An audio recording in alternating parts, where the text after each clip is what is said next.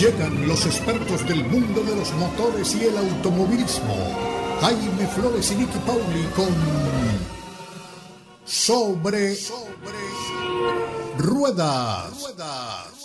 Sobre Ruedas es una presentación de Unánimo Deporte, el poder del deporte y la cultura latina.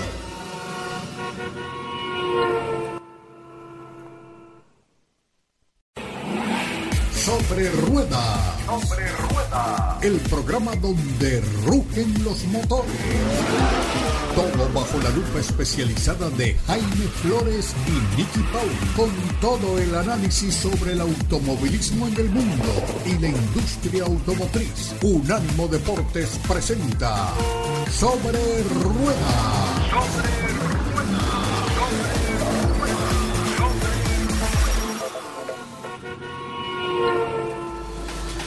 ¿Qué tal amigos? Bienvenidos una vez más a Sobre Ruedas a través de Unánimo Deportes. Aquí estamos un fin de semana más junto a ustedes trayéndoles una hora de información, una hora de hechos, de acontecimientos, de propuestas, eh, de novedades en el mundo de las carreras, de los automóviles, eh, de la industria automotriz, de aquello que tanto nos apasiona.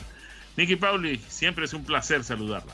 Jaime, un placer estar contigo frente a estos micrófonos. Por supuesto, también un placer compartir con toda nuestra audiencia, donde quiera que se encuentren, ya sea buenos días, buenas tardes, buenas noches para cada uno de ustedes.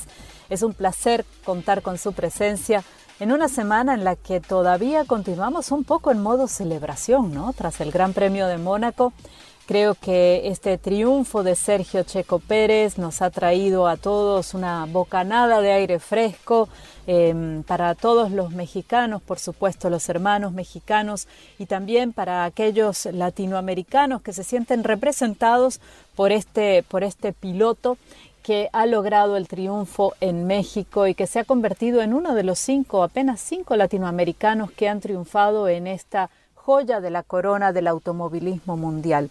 Así que creo que vamos a estar conversando un poquito sobre esto, sobre lo que nos ha traído y nos ha dejado esta semana post Mónaco en diversos niveles y en diversos aspectos. Y me gustaría eh, arrancar hablando precisamente del circuito de Mónaco, un circuito que nos han dicho muchas personas eh, eh, ese circuito hay que sacarlo de la Fórmula 1 y está este debate abierto sobre si debería salir del calendario de la Fórmula 1 o debería quedarse en el calendario de la Fórmula 1. Ustedes lo saben si, si hace tiempo que escuchan sobre ruedas y que me han escuchado conversar, saben que Mónaco no es mi pista favorita. Mm, me gustan los circuitos de mucha más alta velocidad que el de Mónaco, pero reconozco que Mónaco tiene un lugar especial en el calendario. Y esto creo que es lo que nos ha dejado muy en claro la carrera del de, el pasado fin de semana, porque es cierto, son autos más grandes de los que teníamos en los 70, en los 80, en los 90, son más largos, más anchos, son vehículos em, que no favorecen el adelantamiento en una pista como Mónaco, tan estrecha, callejera, un circuito eh, citadino y quizás para algunos quedado en el tiempo, que estaba bien en los 50, pero que en la Fórmula 1 de hoy no tendría espacio. A mí me gustaría escucharlos a todos ustedes y que me cuenten en redes sociales, pueden encontrarme en Twitter por Media Racing, ¿Qué les parece este circuito de Mónaco? Si a ustedes les gusta, si quieren continuar teniendo esta carrera en el calendario.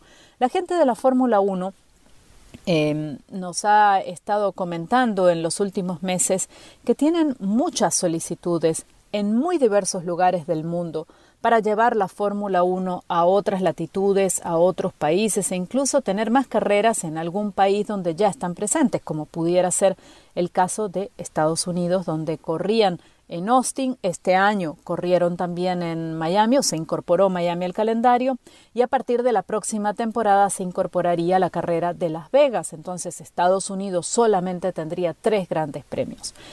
Em, para que siga creciendo el campeonato de la Fórmula 1 en términos de número de grandes premios, pues em, no faltan opciones. Hay más de una pista, más de un lugar, como decíamos, que quiere la carrera. La Fórmula 1 quiere estar presente en África, lo decían hace apenas unos días, así que también pudieran expandir por ese lado. Ellos dicen somos un campeonato mundial y como tal tenemos que correr en todos los continentes.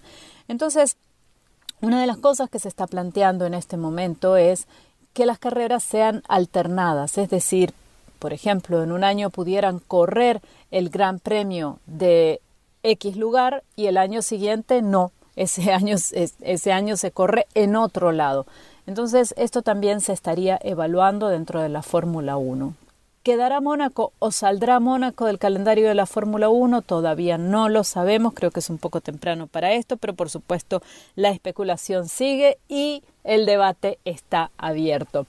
Nuevo contrato de Sergio Checo Pérez. Hablábamos inmediatamente después de la carrera del pasado domingo en Mónaco y de su triunfo eh, en la pista monegasca que Sergio tenía que firmar el contrato, que ya no había nada más que estar esperando, que no había necesidad alguna de llevar estas negociaciones hasta el mes de agosto, hasta mediados del verano, como nos habían anticipado en el equipo.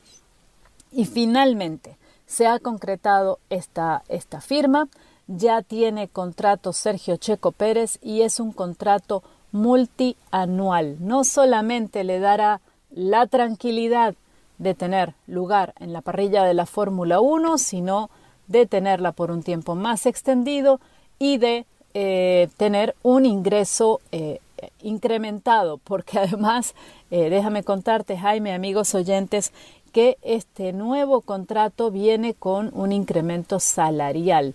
Estamos hablando de un par de millones, no lo que nos están diciendo por allí. El salario representa un incremento respecto a ese primer contrato que tenía con Red Bull. Eh, en, en 2021, por ejemplo, para ponerlos un poquito en antecedentes, el salario base de Sergio eran 5 millones de dólares, pero las ganancias, según nos ha informado la gente de motorsport.com, ascendieron a casi 18 millones de dólares por los bonus totales que les dan. ¿no? Y esto es muy importante tenerlo eh, presente porque los pilotos no solamente ganan, en algunas ocasiones sí, un monto fijo, pero en otras ocasiones, y sobre todo los pilotos de punta, los pilotos de los equipos más grandes, los pilotos ya consagrados, tienen contratos que incluyen este tipo de, bonificaciones, de bonos extras, de ayudas por, ayudas entre comillas por, por, punto de ganancia, por puntos. Eh, cada punto pudiera costar una X cantidad de dinero.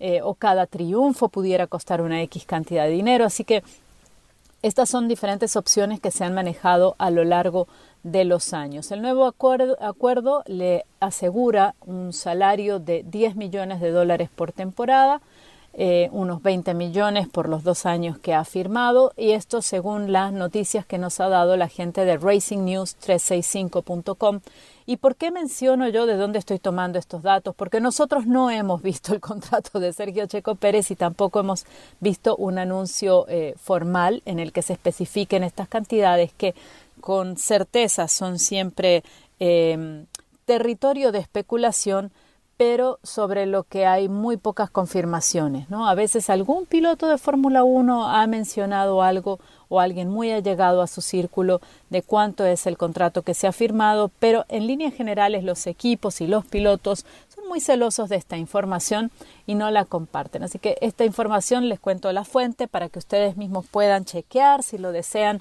y puedan buscar eh, un poquito más sobre estas ganancias de Sergio Checo Pérez. Yo creo que es muy merecido y sobre todo me alegra que este tema del contrato ya esté fuera de, circulación, que ya este, este tema ya quede atrás, que se cierre este capítulo del tema del contrato y vamos a mirar para adelante, vamos a, a, ver que Checo pueda poner la mirada en las pistas, en las carreras, enfocarse en lo que realmente cuenta para él como piloto y no en estos temas legales que obviamente los equipos tienen un equipo, los equipos, los pilotos tienen un equipo eh, que está preparado para esto y para llevar estos temas y estas conversaciones adelante, generalmente apoyados por, por personas eh, con muchísima experiencia en la materia, pero eh, no quita que el piloto pues es su futuro y es su carrera, es su vida, eh, también está involucrado, ¿no? No es que totalmente desentendido de estas circunstancias, así que y de estas negociaciones.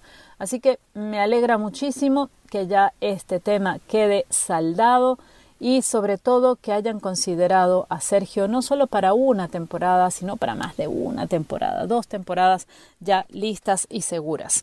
y antes de terminar este segmento, sí quería contarles también otra, otra notita de Sergio, eh, ya que estamos hablando de él, porque también se especuló mucho esta semana si Sergio debería pensar en el futuro en competir en la Indy 500 y en Le Mans.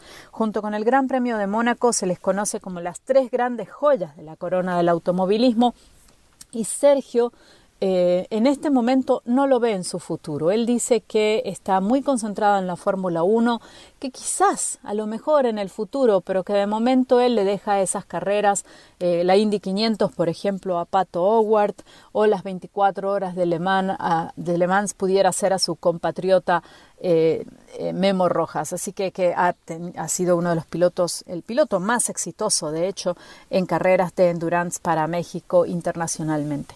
Así que de momento Sergio dice no a la Indy 500, no a Le Mans y sí a la Fórmula 1. Y nosotros nos vamos a la pausa comercial y cuando regresemos seguiremos con el tema de la Fórmula 1 porque les tengo notas sobre un posible nuevo integrante en la Fórmula 1 y también les estaré contando qué auto he estado manejando por estos días. Ya volvemos con más. Y aquí estamos en nuestra segunda vuelta en Sobre Ruedas por Unánimo Deportes para comentarles, como les había dicho en el segmento anterior, de un equipo que quiere ingresar en la Fórmula 1, pero que parece que está encontrando muchos obstáculos y que no lo están dejando. Y ustedes me dirán, a ver, Nicky, no hay un solo equipo que quiere entrar en la Fórmula 1. De hecho, hay unos cuantos nombres que le andan dando vueltitas a la Fórmula 1 y tratando de poder presentarse con un equipo o adquirir alguno de los equipos que ya están en la parrilla. Y es verdad, pero hay uno de ellos del cual nosotros hemos venido hablando eh, de forma consistente en los últimos meses y este es el que les quiero comentar el día de hoy porque es el de Michael Andretti. Michael Andretti, que es un, hombre de automovilismo, un ex piloto en la Fórmula 1, en la IndyCar, eh, ha ido buscando el apoyo de los equipos de la categoría para poder presentar su, su, propio eh, equipo de Fórmula 1, Andretti Global, así se llamaría, o así se llama la estructura que ya ha creado. Eh, y em, no ha podido principalmente atravesar los, los muros de los de Liberty Media en este caso, que desde que adquirió los derechos comerciales de la categoría ha cambiado radicalmente el modelo con el que se gestiona la incursión de distintos eh, equipos o los patrocinios dentro de la Fórmula 1. Entonces, em, esto le ha impedido a Michael Andretti poder concretarlo. Y ustedes eh, pueden pensar, bueno, quizás no está dando, no tiene la solidez eh, que pudieran tener otros interesados en ingresar a la Fórmula 1. Sin embargo, él ha mostrado que tiene la solidez financiera. Hay 200 millones de dólares listos para ponerlos en este proyecto.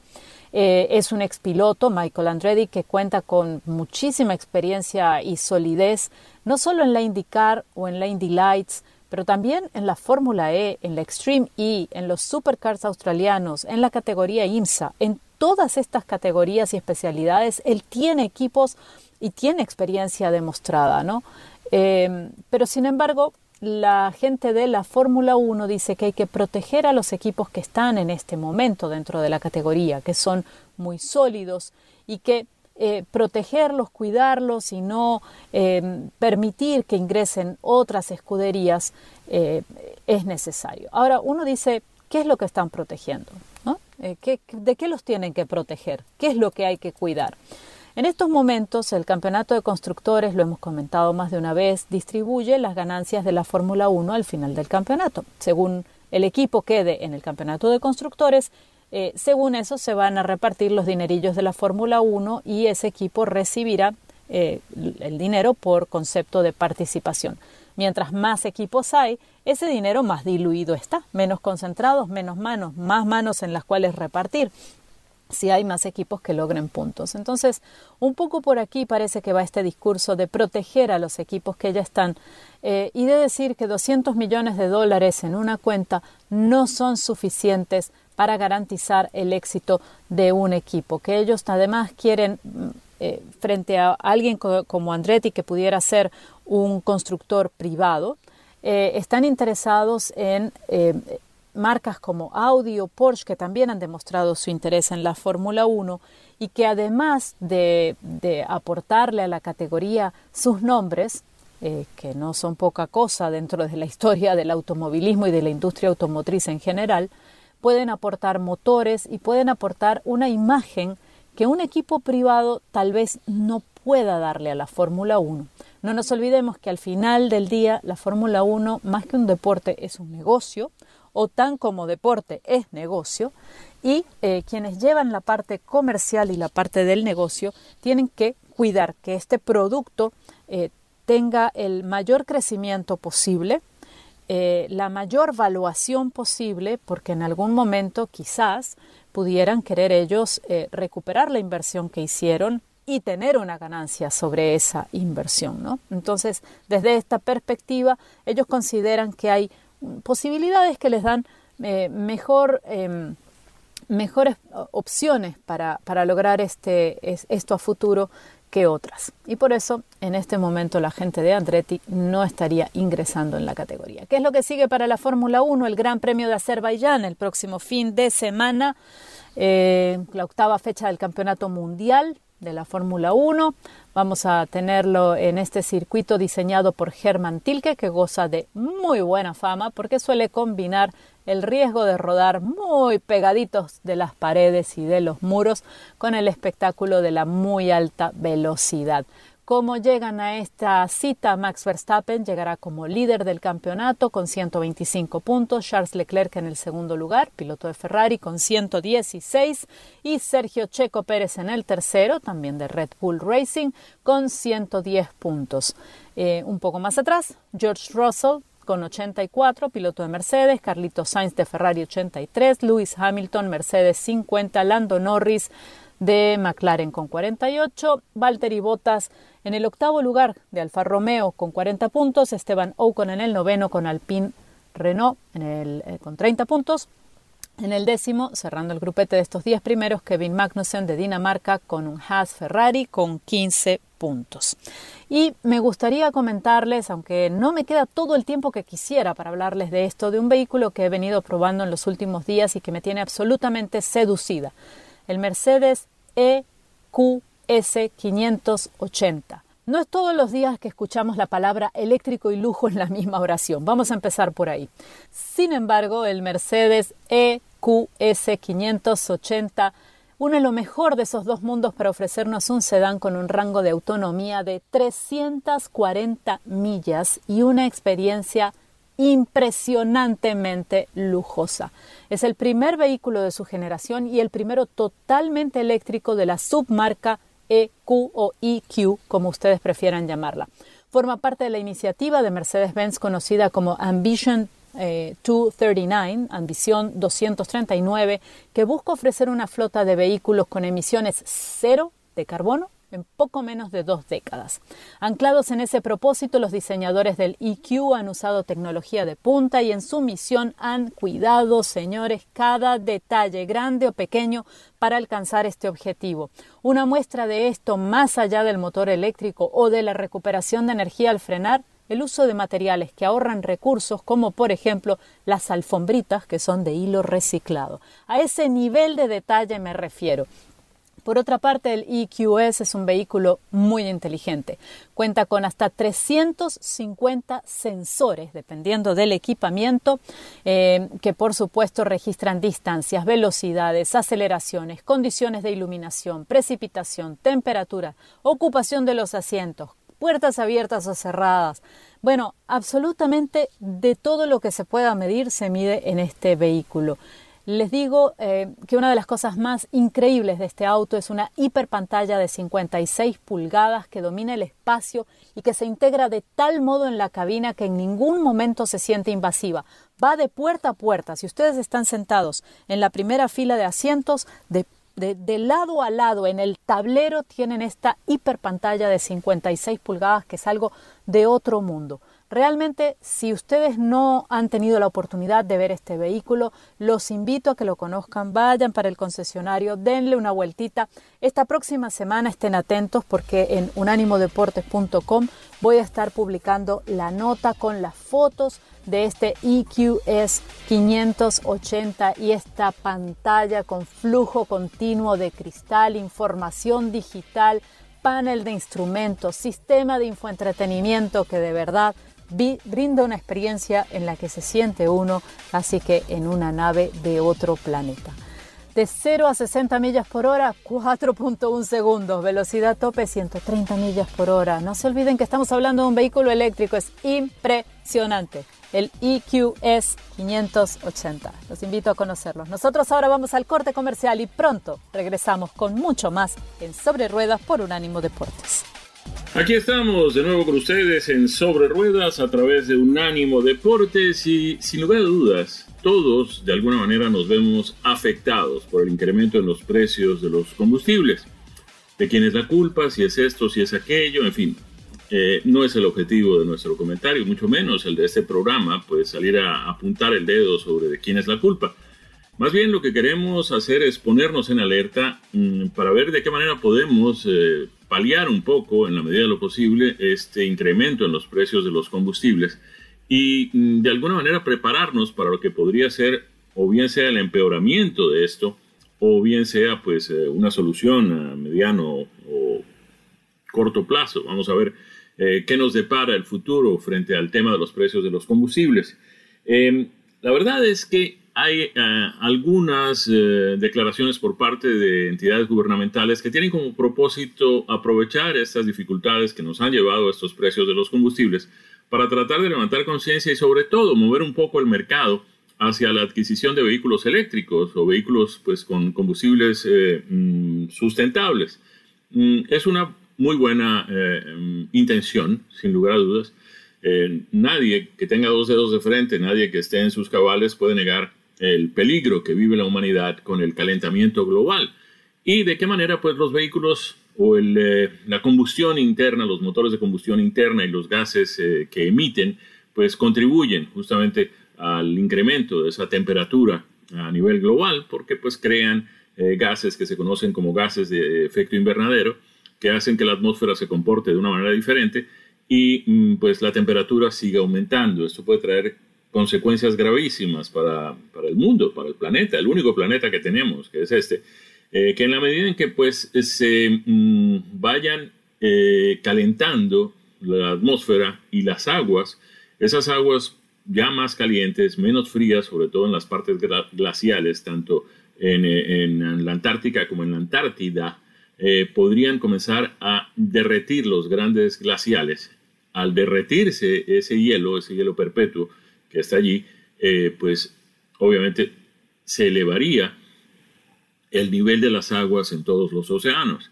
Al elevarse el nivel de las aguas en los océanos, pues obviamente las zonas eh, pobladas, eh, las zonas de tierra que están más cercanas a los mares, podrían verse inundadas, ese mm, nivel del mar podría elevarse por encima de 3 o 4 metros, según dicen los expertos, en cuestión de 40 o 50 años, quién sabe menos, eh, si no encaramos este problema. De manera que pues la intención del gobierno y la intención de quienes pues quieren defender estas políticas es indudablemente muy buena.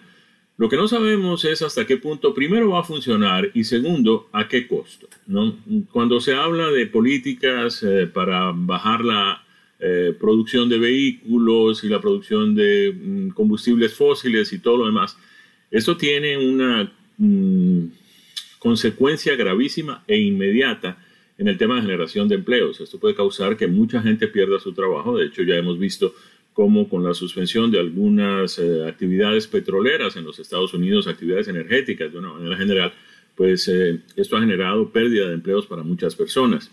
Además, no necesariamente estamos seguros de que la manera como se está haciendo esto vaya a producir los resultados que se esperan.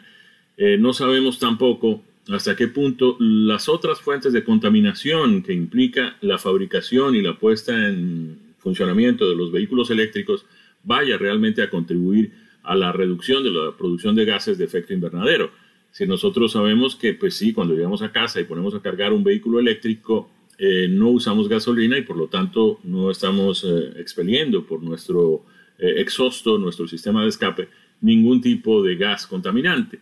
Lo que no sabemos es si donde se produce la electricidad que llega a nuestra casa hay una planta termoeléctrica que está generando electricidad con quema de carbón eh, o quién sabe con qué otro combustible fósil o quién sabe con qué otra em, técnica o, mecanismo eh, que, que, puede ser inclusive tan o más contaminante que el mismo uso de la gasolina que tenemos en nuestros vehículos. Hay algo que vale la pena destacar y es que a lo largo de los años eh, no solamente los vehículos con motor de combustión interna a gasolina han resultado ser mucho más eficientes. Antes uno hablaba de vehículos de 20, 25 millas por galón y eso era una maravilla. Hoy en día estamos hablando de vehículos no híbridos, simplemente vehículos convencionales con motor de combustión interna que llegan fácilmente a las 40 millas con un galón. También los eh, mm, distribuidores y los eh, refinadores de combustibles han logrado producir gasolinas y diésels que son mucho más benéficos con el medio ambiente de lo que eran hasta hace algún tiempo. De manera que en eso estamos progresando también. Ahora, el tema de los autos eléctricos. Hombre, sí, todo el mundo quisiera tener un auto eléctrico para no tener que pagar el combustible y todas estas cosas. Pero ¿todo el mundo puede pagar un auto eléctrico? Los fabricantes pueden en este momento suministrarle autos eléctricos a todo el mundo si todo el mundo decide cambiar porque es que el tema del, costo del combustible nos está afectando a todos. Y si queremos solucionar eso, tendríamos que pasarnos todos para los carros eléctricos y eso es absolutamente inviable, por lo menos en los días de hoy.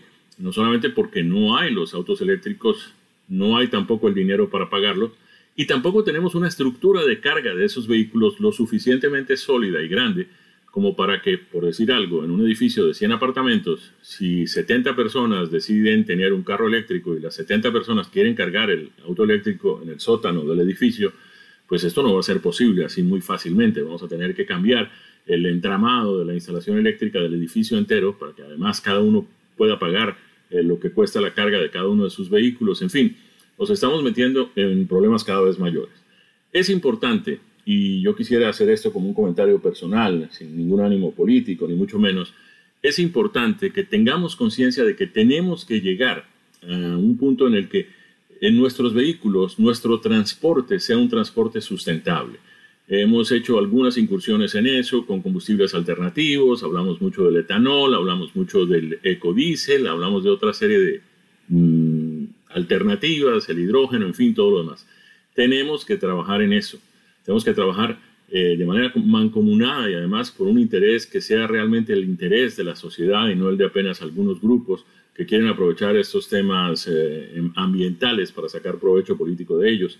Que sea por el mundo, que sea por nuestras próximas generaciones, que sea por nosotros, que sea por el aire que respiramos y sobre todo que sea de una forma que podamos sustentar, de una forma que podamos, que sea viable, que la podamos llevar a cabo que podamos impulsar los autos eléctricos cuando haya autos eléctricos, cuando la gente pueda pagar esos autos eléctricos, cuando esos autos eléctricos nos garanticen que no están contaminando más en su producción, en, los problemas que van a surgir cuando haya que deshacerse de las baterías y todo lo demás, que nadie nos ha explicado con claridad cómo vamos a enfrentar los problemas que vamos a generar en el medio ambiente. Con eso, cómo vamos a deshacernos de las baterías. En fin, todas estas cosas hay que tenerlas en cuenta antes de simplemente contribuir a que crezcan los precios de los combustibles, poner a la gente a pagar mucho más por llenar un tanque, a tener que tomar decisiones eh, de tipo familiar como qué comemos esta semana, no podemos comer carne porque no alcanzó sino para pollo, porque si no, no podemos poner gasolina en el tanque y esas cosas que lamentablemente le están pasando a muchas familias americanas hoy. Y eso tiene que llegar eh, de manera mucho más razonable y mucho más responsable. Eh, así que pues no solamente se trata de que cambiemos, de que aprovechemos esto para hacer una transición hacia los vehículos eléctricos más benéficos con el medio ambiente, sino que lo hagamos cuando realmente todos en este país podamos pagar los costos de eso sin sacrificar el bienestar económico de nuestras familias. Nos vamos, cumplimos compromisos y regresamos con más aquí en Sobre Ruedas en unos segundos. Y hemos llegado al cuarto segmento de nuestro Sobre Ruedas por Unánimo Deportes, en el que Jaime nos va a estar contando las aventuras que ha tenido al volante de un auto cuyo nombre nada más nos hace soñar. Un McLaren. Jaime, ¿qué tal el manejo de este auto? Claro que sí, gracias Nicky. Y sí, evidentemente he tenido el privilegio, la suerte, la fortuna de tener en mi driveway por un muy breve espacio de tiempo un McLaren y nada menos que el 720S Coupé de la marca británica. Qué maravilla, qué maravilla de vehículo. A ver, eh, lo primero que tendría que describir es la pintura. La pintura de este vehículo viene en un color eh, naranja con azul, eh, con algunos adhesivos negros que le dan un estilo y una apariencia muy particular, supremamente atractiva, pero sobre todo muy, muy difícil de pasar desapercibido en un vehículo con estas características.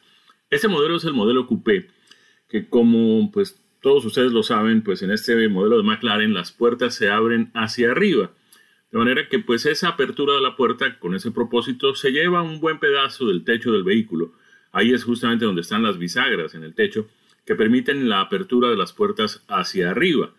Esto facilita un poco, aunque no tanto como uno quisiera, el ingreso y la salida de un cockpit, de un habitáculo, que tratándose de un, vehículo pues tan deportivo como es este McLaren 720S, pues no es muy espacioso. Eh, recuerden ustedes que la mayoría de la gente que maneja estos vehículos es gente eh, relativamente mm, pequeña, vamos a decir las cosas como son. Eh, si uno mira, por ejemplo, los pilotos de la Fórmula 1, y hoy que tuvimos la oportunidad de ver el accidentado, accidentado en el buen sentido, pero bastante mm, complicado Gran Premio de Monte Carlo en Mónaco, pues uno ve los, las siluetas, los cuerpos, la mm, envergadura de los pilotos de carreras y no son necesariamente seres humanos muy, muy grandes, muy voluminosos.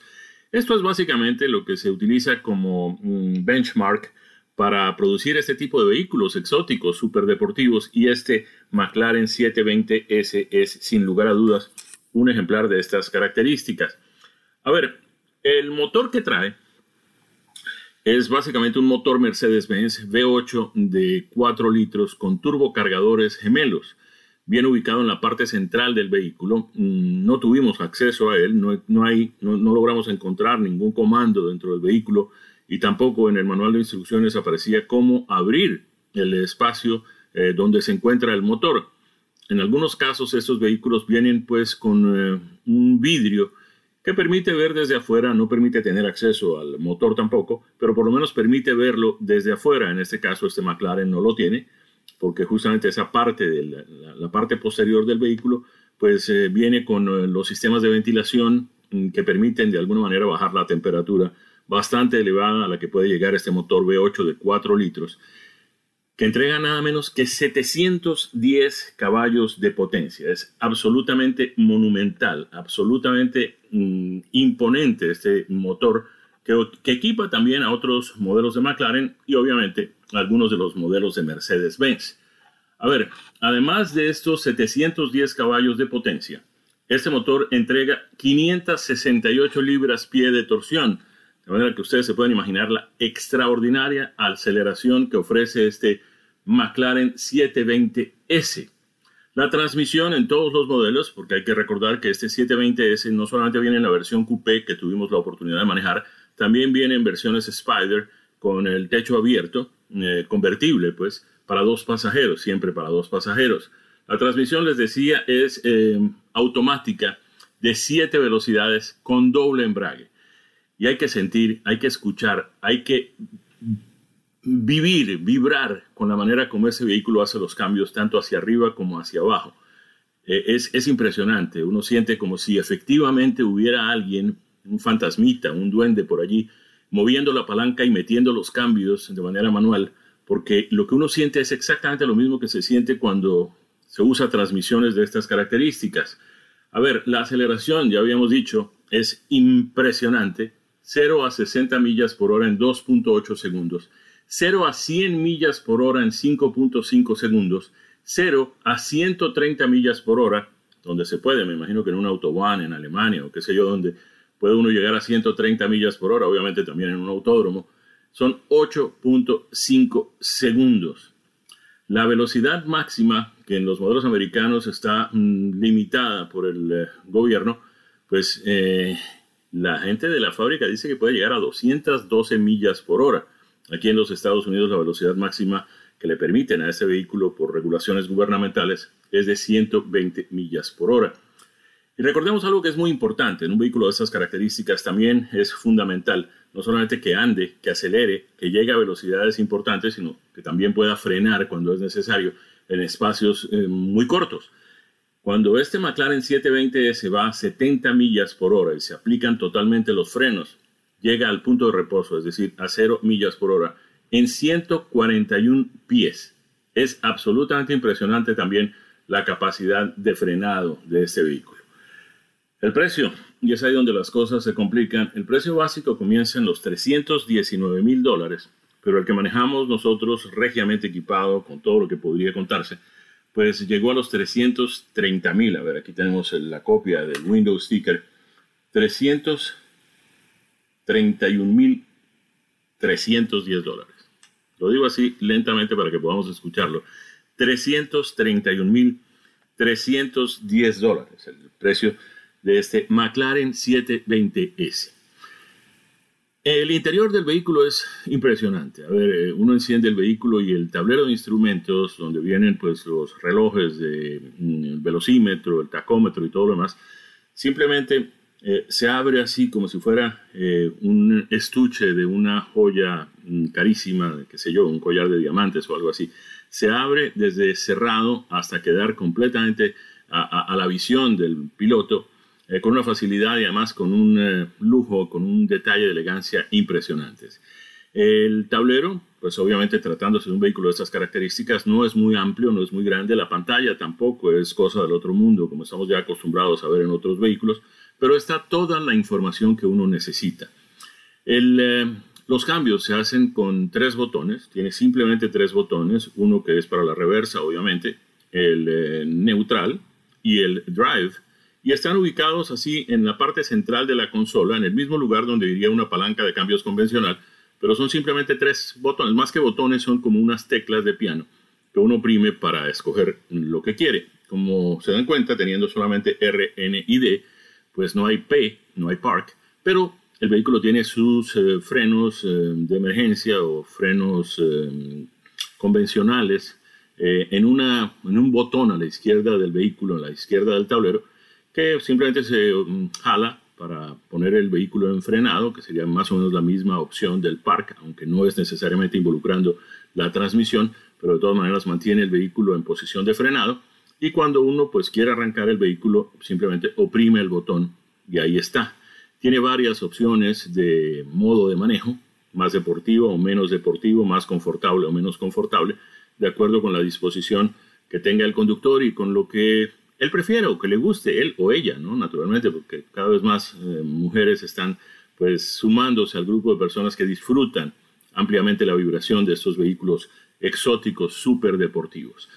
Además, hay otra característica que vale la pena destacar en ese vehículo y es el spoiler. Cuando uno decide reducir la velocidad, frena y además, pues al reducir la velocidad y al frenar, la transmisión automática de doble embrague se encarga de ir bajando de séptima, sexta, quinta, cuarta, tercera, segunda, etc., el spoiler se abre automáticamente, de manera que contribuye con la aerodinámica del vehículo a frenarlo.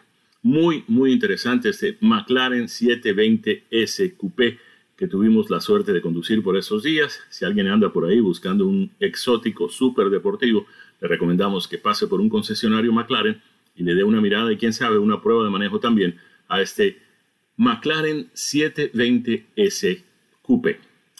De esta forma llegamos al final de nuestro espacio el día de hoy. A todos muchísimas gracias como siempre por la sintonía. Los invitamos a que estén de nuevo con nosotros la próxima semana en otra edición de Sobre Ruedas a través de Unánimo Deportes, a través de esta frecuencia y de estas plataformas de sistemas de audio.